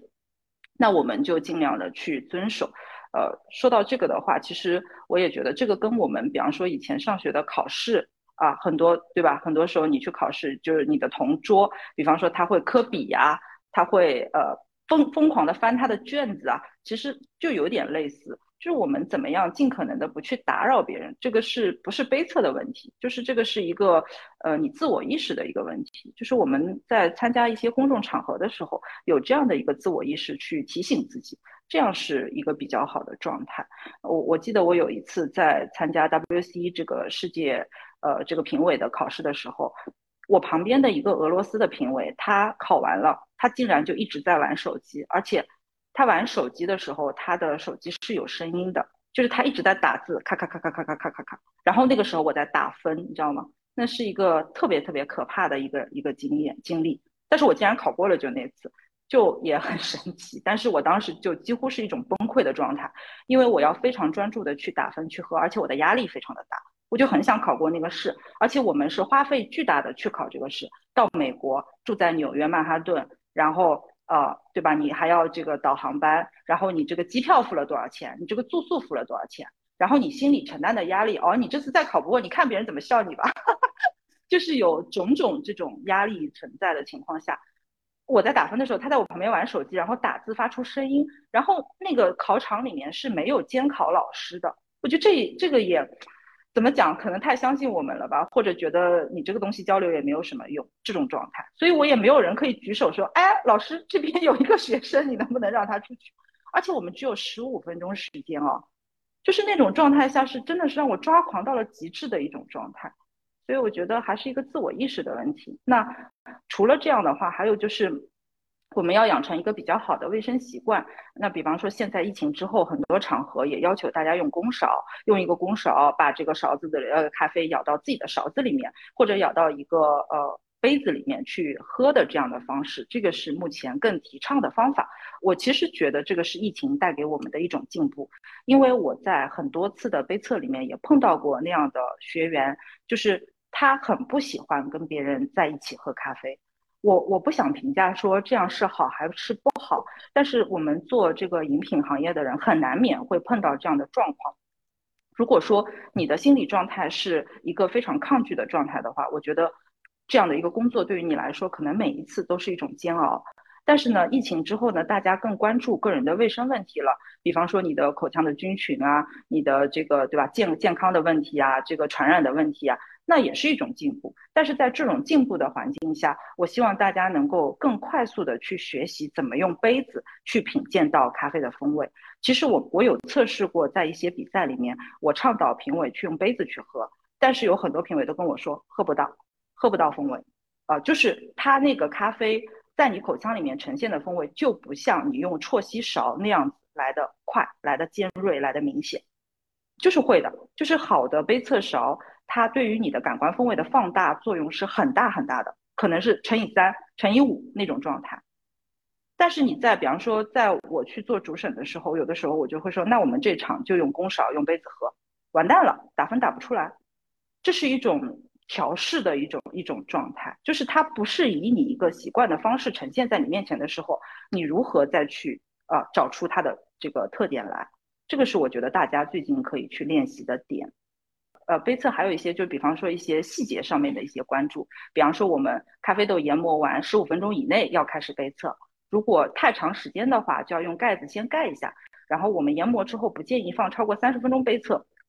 这个我们在日常的杯测中间是呃非常明显能够感知到的。甚至有的时候，我们公司在做内部杯测的时候，我们助理把这个咖啡粉一磨，我第一个去闻，我我永远都会抢在第一个去闻。闻完之后，我会觉得这个时候的香气是最最炸的、最最好的一种香气。然后我会再排队，再排队，再去闻一遍的时候，那个香气就会降了，可能百分之六十都不止。就没香了，然后我们自己内部的同事会说：“哎，你们不要再闻了，你们把香气都闻完了，留一点给后面的人闻。”这是一种玩笑话了。但是时间对于香气的挥发的影响真的是非常非常大。然后还有一个就是房间的温度也是需要比较适宜的，你不能太热啊，当然也不能太冷。然后呢，不建议这个房间的层高是过矮的，它很矮很暗，会影响你对感官的感受。换句话来讲啊，就是 如果你日常训练的这个房间是比较矮、比较暗的话，可能你到外面去背测你会更灵光，因为你平时都这样训练了嘛。你在一个 hard 的模式下面训练了，你出去的时候你就会觉得哇，这好容易啊，大概有这样的感受。还有一个就是很多人他在呃内部杯测的时候，他会去改一些条款，比方说呃我们要求的是九十三到九十五度的水温，对吧？我有知道有些品牌用一百度的水温去测。有的品牌用九十度的水温去测，然后呢，还有就是，呃，我们要求的这个碗和这个碗的毫升数和这个用的咖啡的量，它是有一个比例的嘛？就咖啡是一的话，水就冲一八点一八。换句话来讲，比方如果我这个杯测碗是二百二十毫升，那我乘以零点零五五就等于呃十二克。然后呢，我们其实。前期的时候，为了就是测一些硅下，呃，然后测一些样本的时候，我们自己有研发一个六克的杯测碗，也是照着这个逻辑来的。那同时的话，还有一个萃取率的关系，比方说常规的 SCA 的这个杯测碗，它的萃取率大概在零点九到一左右。我们后来研发这个杯测碗的时候，我们刻意把萃取率放到了一点一到一点二之间。这样的话，我会觉得这个风味会更具象一些，会更容易喝到一些。啊，然后还有一些水质的这个参数，比方说，呃，SGA 要求我们水质在一百到一百二之间，或者是有些，比方说你低，你也不能低太多。那有些品牌他会觉得我用怡宝去测我的这个咖啡豆的风味，呃，我不能说这样做好不好，或者说这样做可不可以，但是你要在，嗯。我觉得，如果你们内部习惯了这种方式去做的话，我建议你去跟你的下游的这个用你豆子的品牌也去这样子去讲，让他们在做杯测的时候跟你们做一个统一的呃这个规程，或者是有邀请到别的人一起来杯测的时候，至少把这个不同说出来，对吧？因为你任何调整一点不同，对于杯测师来讲，其实他又又是一次以不一样的方式呈现在你面前，可能会影响大家的整体的感官感受。我我为什么会想聊杯测表这个事情？因为现在所有不管是每一个烘焙商或者是生豆商内部使用的简化的表格，又或者我们现在比如说在 WBRC 就是冲煮赛事上所用的表格，都是基于这张杯测表来做出一些演化跟一些调整的。所以这张表其实是很重要的一张表。然后为什么我会对分值这件东西就比较啊有执念？是因为首先是刚刚听你的解释，包括我自己个人的经验，因为现在在公司也做杯测嘛。然后我们其实给出的这个分值，虽然我们是用 Cropster，就是一个一个就是啊杯测软件，明白？对，我们用的这个 Cropster，我们打分的这个门槛，我们是根据我们老板是什么样的风格来定义的。就是可能这支咖啡在你这里你会打到七分，在我们这里只能到六点五分，你明白？所以这个就是我非常我非常迷惑的点，我到底是给零点二五还是不给零点二五？我到底是要根据我自己的判断给出这个分值，还是要跟从我们老板的这个判断来给出这个分值？如果是跟从我自己的，那我可能跟老板的这个差分可能会到两到三分这么大，然后这会影响到他具体说他到底要不要买这支咖啡，在哪个价位买这支咖啡的问题。所以这个就非常一段时间就比较困扰我这个。分数就甚至有一点就是恐惧 对这个表格有一图，嗯嗯，就特别是这个分差落分，我到底要打在哪个分数上面？我不知道。我觉得你问出了一个非常犀利且很多人都想知道的一个问题。其实我拿比赛的这个状况来给你打比方啊，比赛呢，它是一群人，一群呃咖啡感官专家聚在一起给选手去打分或者给咖啡豆去打分的这么一场赛事。那在这样一场赛事中间，我们首先要准备的是感官评委组，对吧？那感官评委组呢，它其实也只是一个工具。我们我一直讲，我们是工具人，我们这些工具人是为了这场比赛去打分的。那我其实首先要判，呃，我首先要确保的是这群工具人他的标尺是一致的，然后我才会对每一个评委相对来，呃，对每一个，然后我才会对每一个选手相对来讲是比较公平的。所以我们会在比赛之前花两到三天的时间去做一个 calibration，就是一个校正这么一个事情。这个校正就是要求所有的评委跟着主审的感官感受来走，跟着主审的标尺来走。主审也会想一些办法，用一些咖啡豆去告诉大家这样的豆子是几分，那样的豆子是几分。因为时间有限，并且每个人生活在天南海北，每个人吃的东西，每个人的感官能力都是有区别的。但是我们如何在组织一场赛事的时候，让这个赛事更快的、更公平的去呈现？我觉得这个就是主审的能力了，并且这个套用到你刚刚讲的这个案例里面来说的话，我觉得我们在一个呃咖啡公司工作的话，是要去理解这个咖啡公司它所代表的价值观的。如果当然这个里面也包含着，就是说你的老板的强势程度，你的老板的开放程度。就比方说，如果是我们公司，其实我是接受他们打任何怎怎么样的分数的。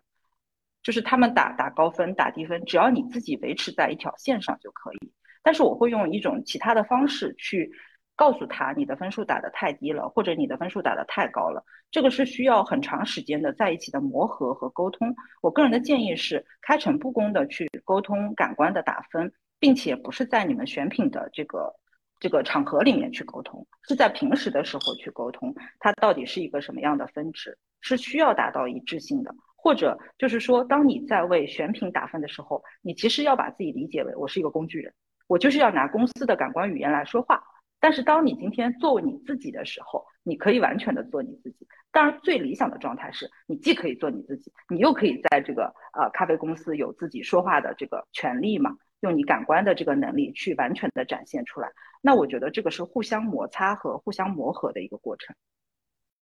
你刚刚不是提到那个 collaboration 校准这个词吗？如果是赛场上，你有主审可以去帮所有的感官评审做校准，但是你在 C O E 的赛场上，这就有个问题哦，就是所有的杯测人或生豆师、寻斗师都都是从世界四面八方来，他们可能对同一个食物、水果或者是蔬菜的风味是有自己不同的一个记忆点的，大家会不会？就是给出的不同的这个风味的定义是完全不同的，最后造成有很大的差异，这样子。当然会，当然会。嗯，赛事呢，我觉得是跟这个赛事的主旨和这个协会它的胸襟和它的包容程度是有正向关系的。呃，这两点呢是直接决定了这个赛事用的标准是不是严格，还是一个开放的一个状态。比方说，我们知道的咖啡师大赛。WCE 里面的赛事，它是一个非常严格的单一线性的一个体制，就是它对于每一个评委，恨不得就是大家都是经历过所有的 SCA 培训的，至少你在感官上面是，嗯，在一定的基准线上面的，或者是符合这个系统出来的这种感官感受的能力的人，所以他会有自己体系的考试，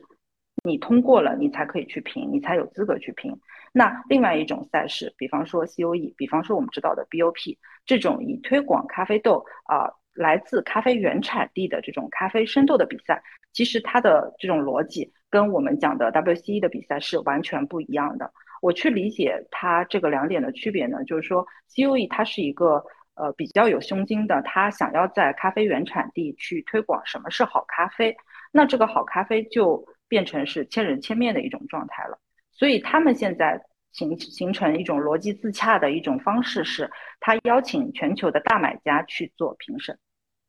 他邀请有可能会去买 COE 的 lot 的这些评审，呃，有可能会买 COE lot 的这些买家去给他们的咖啡豆打分。其实坦白上来说是没有一个非常严格的校正的，也没有必要去做这个非常严格的校正，因为本身咖啡。它从咖啡豆来讲，它就是供全球的买家去喝去买的，所以它并不是说我今天就要像 WCE 那样子，按照一个类别的标准去评估这个人出来的技能，去评估这个咖啡在评委桌上的那种状态。它的主旨是完全不同的，它是想要在全球范围内去更好的去告诉大家怎么样是好咖啡。那这个里面跟评委的这个诉求也很相关。你比方说，我做 COE 评委这么多年了，我肯定不可能呃去搞砸这个牌子，我肯定不可能去瞎评。我不可能去把一个很差的豆子评上来，毕竟我自己还是要买的嘛，对吧？然后我也不可能去把一个呃很好的豆子打很低的分，这样我觉得我也很对不起产地的这些很努力的农民。我就是希望他种的好，他就能得冠军，我就非常的开心。所以我觉得大家的体系不同，就会导致所谓的打分，其实它根源上的意义是完全不一样的。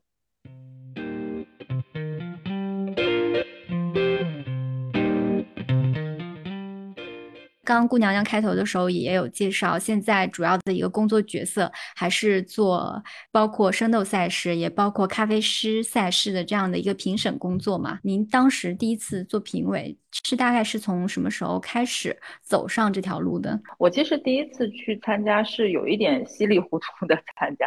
我第一次参加是一五年啊，参加了 WC 在上海办的这个国内的评委考核。但你知道我那时候有多迷茫吗？就是。我其实当时已经定了四月份还是五月份啊，去萨尔瓦多参加 COE 的国际评委，我已经我已经报名并且通过了，但是呢，我都不知道说这两个比赛它有怎么大的区别，就迷糊到这种状态。反正当时我我已经报了那个 COE 的评委，然后这边说评委考核，我说哎，这是不是一回事儿？那我也 先在国内预习一下，然后我再去 COE 那边参加一下，大概是这种心态。然后我就去报了，后来参呃就是那一年跑了国内赛，又跑了国际 COE 比赛之后，就发现哦，原来不是一件事，是完全不同的两码事儿啊。不过我在参加之前，我已经自己烘样本做杯测做了两三年时间了，在那个时间段里面呢，虽然没有参加过非常严格的评委培训啊，或者是比赛类的培训，但是我在那个几年里面跟客户的沟通是非常非常多的，因为当时是我自己做。所有的咖啡豆都是我自己烘，所有的咖啡豆都是我自己测，然后所有的咖啡豆都是我自己去跟客户去沟通，或者跟很多当时在参加比赛的选手去沟通，那我就会知道他们的想法，我也会跟他们去探讨，呃，风味是什么，然后打分是什么，呃，是一个什么样的状态。就是成为评委的话，他有没有一个，比如说硬性的一些入门的条件？应该不是说所有的人我没有任何资质就可以成为一场像冲煮赛事啊，或者像世界咖啡师比赛啊这种比赛的评委吧？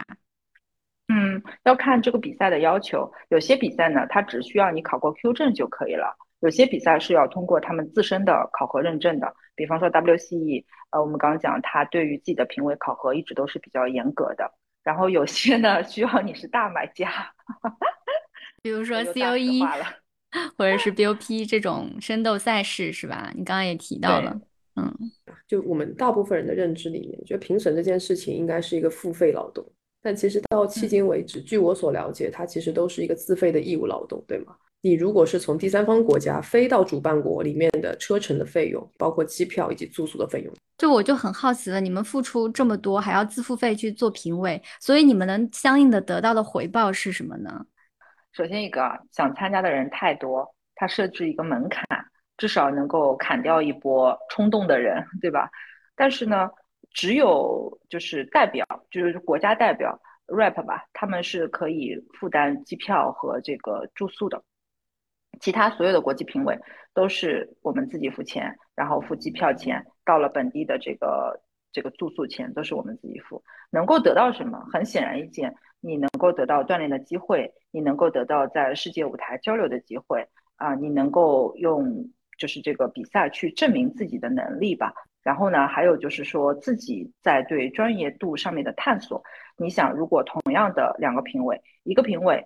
什么比赛都没有参加，然后说自己是一个评委，跟一个常年活跃在比赛一线的评委，你觉得哪个更专业，对吧？至少那个经常会参加比赛的评委，他是有这个执着去追求自己的这个专业度的，因为毕竟你去参加比赛，哪怕你是评委，你也不停的在被拷问，你打出来的分数，你也不停的在被评估，这个也是在一定意义上是需要你有勇气去直面自己的状态的。所以我觉得得到了很多啊，得到了很多锻炼的机会，也得到了很多被肯定的机会。聊这期感官主题的时候，我第一个想法就是顾娘娘。你知道，首先啊，因为现在国内咖啡业起步已经很好了，然后呢，也会有很多很多大大小小的赛事，被国内的咖啡赛事邀请做感官评委，还是一项很很非常的锻炼人的机会的这样的一个一个场合。但是如果说你有机会被国际赛事邀请，做评审，这个是难度很大的。而且顾娘娘还是有两次是作为国际主审。如果作为国际主审跟作为国际感官评审，这两者之间的差异在哪里？嗯，差异就非常非常的大。其实，呃，我觉得啊，就是我我我一直在被问这个问题，然后呢，我自己也一直都在反思我自己的心态，就是我从来都没有一种想法，说我一定要做到哪个位置上，我一定要去做主审。但是我的心情一直都是，我一定要更快、更明确的去喝出来这杯咖啡的状态，然后对这杯咖啡的呃状态去负责，对我自己写的分数去负责的这种心情，是我一一站到这个比赛台上就有的这种心情。然后还有一个呢，就是我一直都希望我们中国的评委可以更多的进入到国际评委圈。用自己的实力去给其他国家的人分享和讲解我们中国咖啡的冲煮状态和我们对于咖啡的理解，这一点在我看来是非常重要的，也是我们作为一个国际玩家的感官基础嘛。因为很多打分的比赛，比方说跳水，有中国的评审在国际评审团，有的时候不一定就是说你会去引导这个比赛什么，而是我们至少有人能够在这个体系里面更好的去读懂这个比赛比的是什么，这一点就是说反哺回来，我们能够去指导。整个精品咖啡出品上面是有用的，至少我们在比赛这件事情上面是可以与国际去接轨的。然后另外呢，我一直觉得单纯的做感官评委是一个非常幸福的工作，真的就是我一直很怀念我当时就是做一个单纯的感官评委的那种状态，因为在那样的状态里面，那几天我就是评委组的一员，我就是可以享受比赛，我认真的去喝每一杯咖啡就可以了。但是主审他需要控场，他需要去组织啊，去协调。特别是在世界赛的时候，当时我带一个欧美的小组评委去打分，呃，赛前校正的时间，同一只豆子，有的人打六分，有的人打九分，这个时候语言沟通能力就是比啥都重要，就是你需要让大家去认可这个打分的维度，需要让大家去认可我们的这个组织的状态，这个是很重要的，这个是主审和普通的感官评审之间的区别。是二零一九年，您受邀担任了就是世界咖啡冲煮大赛的主审，感官主审。呃，这个信息可能很多小伙伴也不是特别了解哈。那一场刚好也是我们的杜嘉林豆子拿了世界冲煮赛的冠军，您其实当时也作为他的陪练嘛。然后你跟他一起去的那一场比赛，那一场比赛有没有让你有一些特别不一样的感受呢？嗯，其实心情是蛮复杂的。呃，如果说作为豆子的陪练这个成员的话，其实我觉得是一个国家荣誉的一个体现，就是我们国家有这个比赛的选手去国际赛比赛了，那我们大家都是中国的咖啡人啊，他而而且我们都在南京，就是他有的时候在比赛前他会说，哎，姑娘娘能不能来帮我喝一下，看看我这个冲的怎么样？那在这样的场景下，我会去帮到他去喝一喝，跟他交流一下。其实坦白上来说，在之前的比赛里面，我不是特别的舒服跟选手去走的特别的近，因为，嗯，你走的特别近之后，其实会对你的这个情绪上面啊，或者会对你的感官判断上面，都会有一些些微的差异。但世界赛不一样，世界赛不一样的地方在于，我们每一个国家的人就是自然回避，就是因为你不管你跟这个人，就是你们来自同一个国家，你不管你跟这个人有没有来往。有没有交易，你就是一个自然的回避的一个状态。所以我觉得，作为国家参赛的一员，呃，我是可以出一份我的感官能力这种出一份力的，啊，所以当时就是觉得，呃，又光荣吧，然后心情又复杂，又当然是很希望我们自己的咖啡人能够在世界的舞台能够得到一个很好的成绩，这个也是我们整个咖啡圈的一个成绩嘛。用豆子啊，你的团队的配合啊，然后包括我们也。每个人都是这个产业链上的一个环节，所以我会觉得是一场难忘的回忆。对，我觉得这个跟参加奥运会是一个心情就是，但是我觉得你还是 能够调整好自己的心态，摆正自己的位置，还是一个非常客观的、公正的立场，我觉得也是很难得。呃，其实我之前就是在看一些选手的时候，如果我特别在意这个选手，或者说我特别喜欢这个选手的话，我会很紧张。但是其实真真的是从那一次开始，我觉得我自己也真正的放开了。我会觉得，呃，如果他达到了那样的位置，他自然就会得到那样的荣誉；如果他没有达到那样的位置，他没有得到那样的荣誉，其实也无所谓，因为你人生很长嘛，对吧？我们大家都在这个感官的工作上面、充足的工作上面去精进、去努力就行了，就挺幸福的。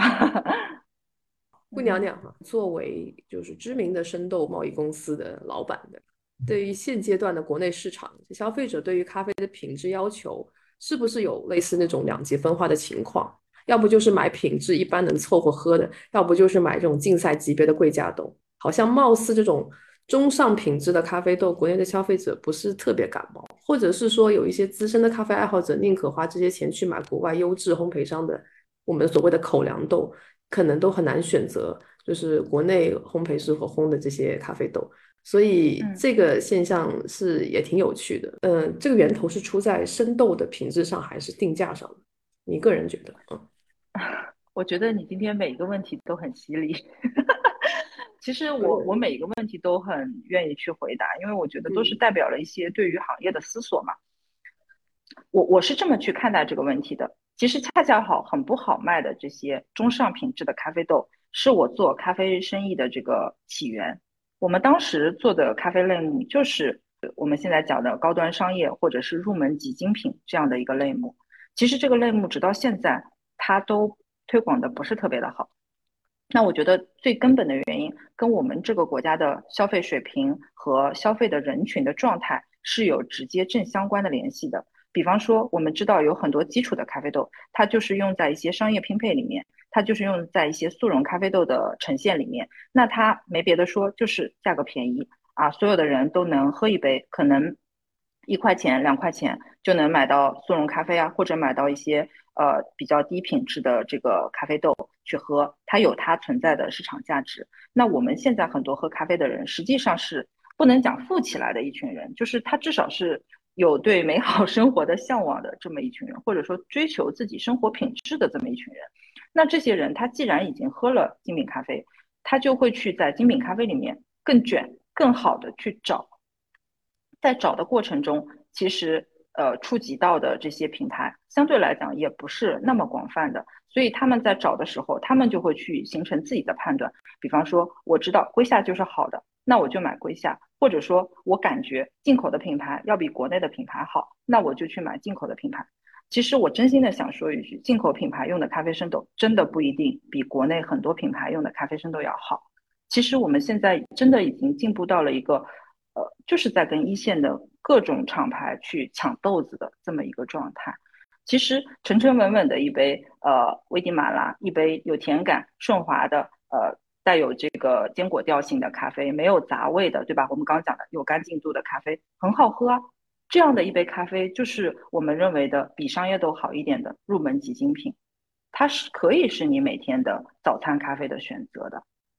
所以我觉得呃就是怎么讲，对于咖啡，我们的心态还是要。放平一些，对于它的这种呃适应度啊，包括它在市场上面出现的一种状态，我们心态还是要调整一下。喝它，以及你选择什么样的咖啡喝，当然都是每个人的自由了。你有钱，你你可以所有的咖啡都喝最好的，对吧？你有钱，你所有的包都买最好的，这个无可厚非。但是不是说其他的就不好？但是我觉得，随着国内的这个咖啡文化的发展啊，随着国内的这个从业者的能力越来越多的发展，眼界越来越开阔，其实这也是一种信心度的体现。我就有信心用呃入门级精品做一个比较好喝的意式拼配，或者做一个意式单品，然后推到每一个家庭去作为一个口粮豆。我觉得这个是一个很美好的未来，对吧？我们不需要去追求品牌，或者是。追求一些进口还是非进口，但是这个咖啡豆的品质，其实当你回归到咖啡豆的本身的时候，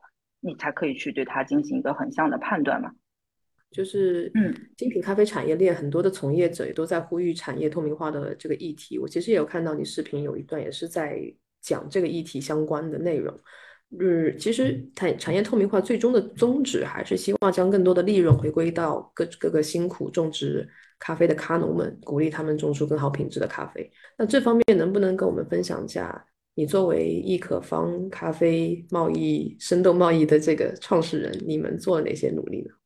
我更我更想了解的是你跟咖农之间的一些一些互动，以及你为他们做出的一些一些贡献，或者是你可以把你亲身在产地所经历到的、所看到的他们的生活。我觉得这个问题还是那个，就是说在有限的。呃，可以接受的限度下面，我们愿意花多少钱去买一些好的咖啡豆？我觉得在呃行业发展的前期，大家肯定都是逐利的，大家肯定都是 没钱的，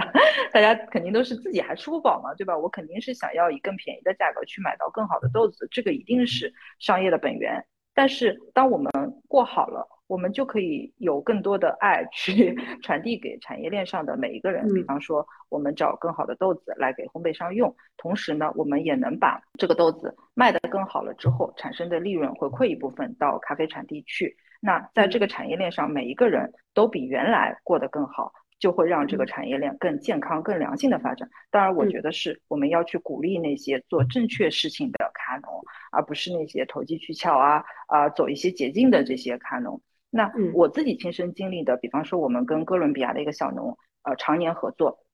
然后我们是在前年吧，好像我们回了一部分利润给他，大概回了有十万块钱人民币的利润给他。呃，这样的话，他就在家里面盖了个新房子，在山上盖了个新的处理站，然后他女儿也挺可爱的，就是小孩上学啊等等。我们一直都有在做这样的一个事情，包括前面我们也做了一个赤道行者的一个公益活动，就是我去了很多很多的产地，然后我拍了很多我自己觉得比较 好看的照片吧，代表原产地风土的一些照片，然后呢，我们花钱去把这些照片大幅的打印出来。其实我们当时打印那一幅照片成本都要一千多块钱，就是每一幅成本都很高。然后呢，我们在全国在找了一些咖啡馆、烘焙厂，做了这样的一个公益活动，然后在现场竞拍这些大幅的照片啊。其实他们当时拍下来价格蛮低的，可能大家玩玩嘛，就是说一百块钱举一次牌也是。同城的这些咖啡人在一起聚会的这么一个场景，然后我们说，哎，拍下来的钱我们会拿到非洲去啊，捐给这个非洲的咖农，捐给非洲的小朋友们。然后他们拍下来，可能比方说三百块钱一幅啊，五百块钱一幅啊，有有这样的价格。那其实我们大家都在做努力，并不是说我们一家在做做努力，很多我们的下游咖啡厂牌品牌都在做很多的努力。这个也是我觉得我这么长时间从事咖啡行业以来。呃，给我很大的不一样的感受。这个不一样是对比其他行业来说啊，就是因为我以前也从事过其他的行业嘛，我会觉得咖啡行业的人是更单纯的，至少目前来讲是更单纯的、更有爱一点的。我其实认识你啊，你是因为出现在有一个机构叫 IWCA，这个机构的全称是全球女性咖啡联盟。我怎么找到你？是因为我在看全球女性咖啡联盟上的每一个国家的代表，我看到了 Catherine Cool，我想说。这人是谁？你因为你看拼音结尾，你就知道他是中国人嘛，你就知道他是一个中国的代表。能不能跟我们听众普及一下，这是一个什么样的机构？然后你目前在国内担任的这个角色，以及这个机构负责哪些事务？嗯，IWC 就是 International Women Coffee Alliance。然后呢，这个呢是由原产地的。咖啡女性创建的一个呃咖啡协会吧，相当于他们会每年就疫情之前啊，每年会拉一些赞助，会在一些咖啡的原产国举办一些峰会。这个峰会呢，主要我们去参加是一个这样的状况，就是每一个国家的代表到这个地方来，然后给大家交流一下，呃，在过去的一年。呃，你所从事的这个国家的咖啡行业里面的女生的一个工作的状况，我之前还在这边做过一次演讲，讲了一下我们中国的咖啡女生在这个咖啡行业里面，比方说也有烘焙师啊，也有自己开工厂啊，也有自己女生开小店啊这样的一个状态。其实我当时的这个演讲讲的，我觉得蛮简单的，但是呢，赛就是会后就有很多人过来，呃，加我的这个 ins 啊，加我的这个 facebook。他们就觉得，对于咖啡产地来讲，这是一种很鼓舞的一种状态。我们可能已经脱离了那样的状态，所以我们已经没有办法去理解他们的激动点到底在哪里了。坦白说，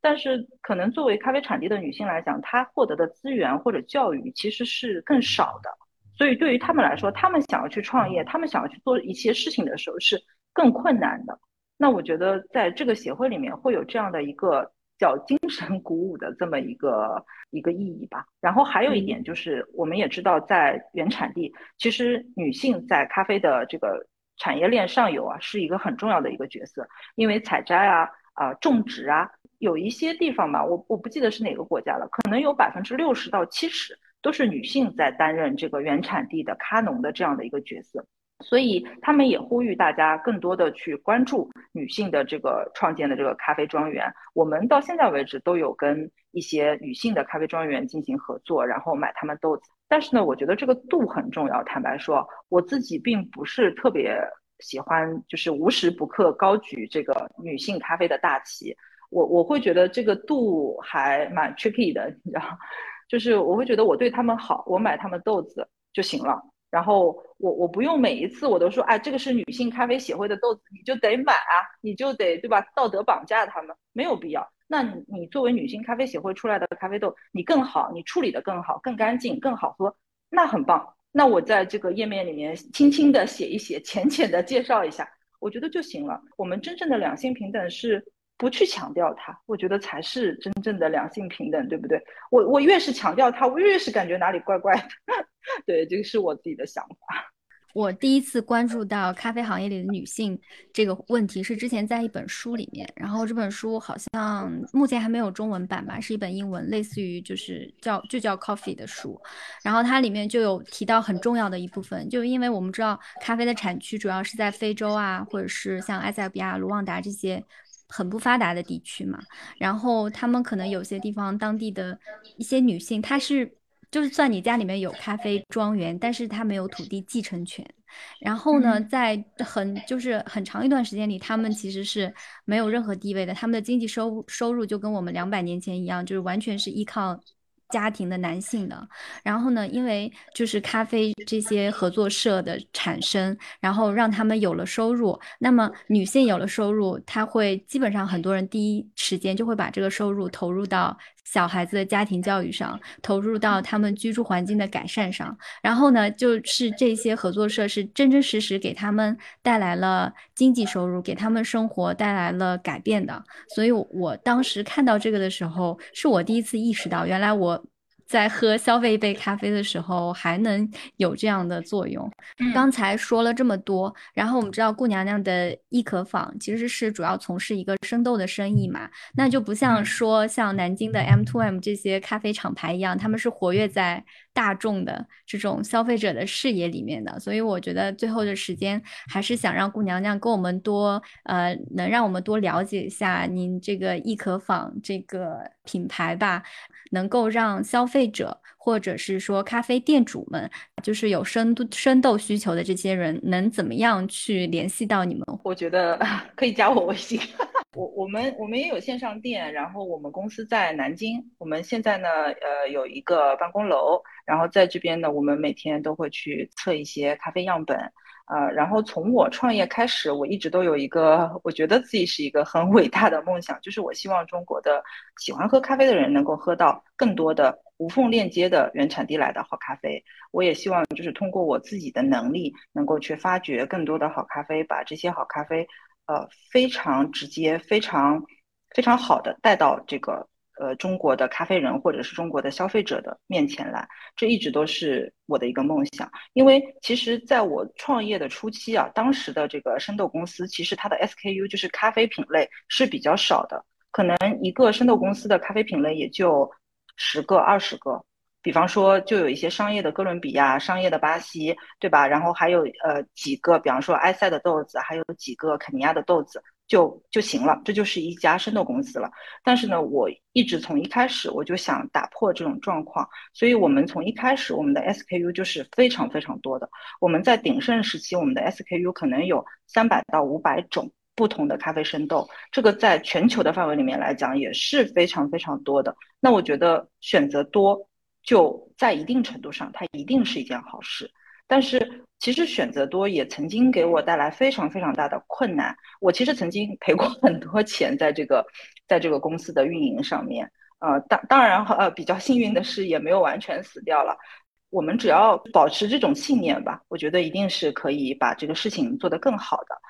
其次呢，就是在我们内部的管理啊、运营上面，我们一直都是要求我们每一个小伙伴都是去喜欢咖啡，然后都希望他们能够在咖啡的专业上面能够走得更远。我们会去鼓励我们内部同事每一个人，嗯，不管你是什么岗位的，你都可以去参加咖啡比赛；不管你是什么岗位的，你都可以参加我们日常的杯测。创业十年以来，我觉得心酸的经历肯定是很多很多的，刻骨铭心的事情也很多。比方说我在咖啡产地的时候，我前期都是自己一个人去跑，然后呢有很多很危险的事情。其实现在想后怕想，就是现在想起来是蛮后怕的一些事情。比方说，我曾经坐那种特别小的飞机，我觉得几乎就是要坠机了那种状态。然后还有就是，比方说住在山顶上面，听到就是不知道狼啊还是豹啊，就是在房子外面走动啊、嚎叫啊这种啊，就是家常便饭，就是真的是怎么讲？我觉得跟我自己的性格特别的相关，没有太多的害怕在我的身体里面。我我认准一个东西，我就是没有想太多，我就去做了，也不会觉得说我现在就在吃苦，你知道吧？当一个人他意识到自己在吃苦的时候，他根本就做不下去的，他做不下去。只有你觉得我现在，嗯，时时刻刻都觉得在这个事情里面能发现乐趣，我想要完成我的一个梦想，那你才会在这个事情里面坚持的更长远嘛？或者说你你不知不觉你就已经走了很远了。た海の彼方で今まさに誰かが傷んでいる。まだ飛べないひなたちみたいに僕はこの響きを嘆いている。急げ悲しみ翼に変われ。急げ感谢陪伴。Coffee Plus 播客是一档干货满满、言之有物的咖啡内容播客。可通过小宇宙、网易云音乐、喜马拉雅以及苹果 Podcasts、Spotify 等泛用型客户端收听。如果喜欢我们的内容，别忘了点击订阅我们的频道，多多评论、点赞和转发。你的鼓励将是对我们创作最大的动力。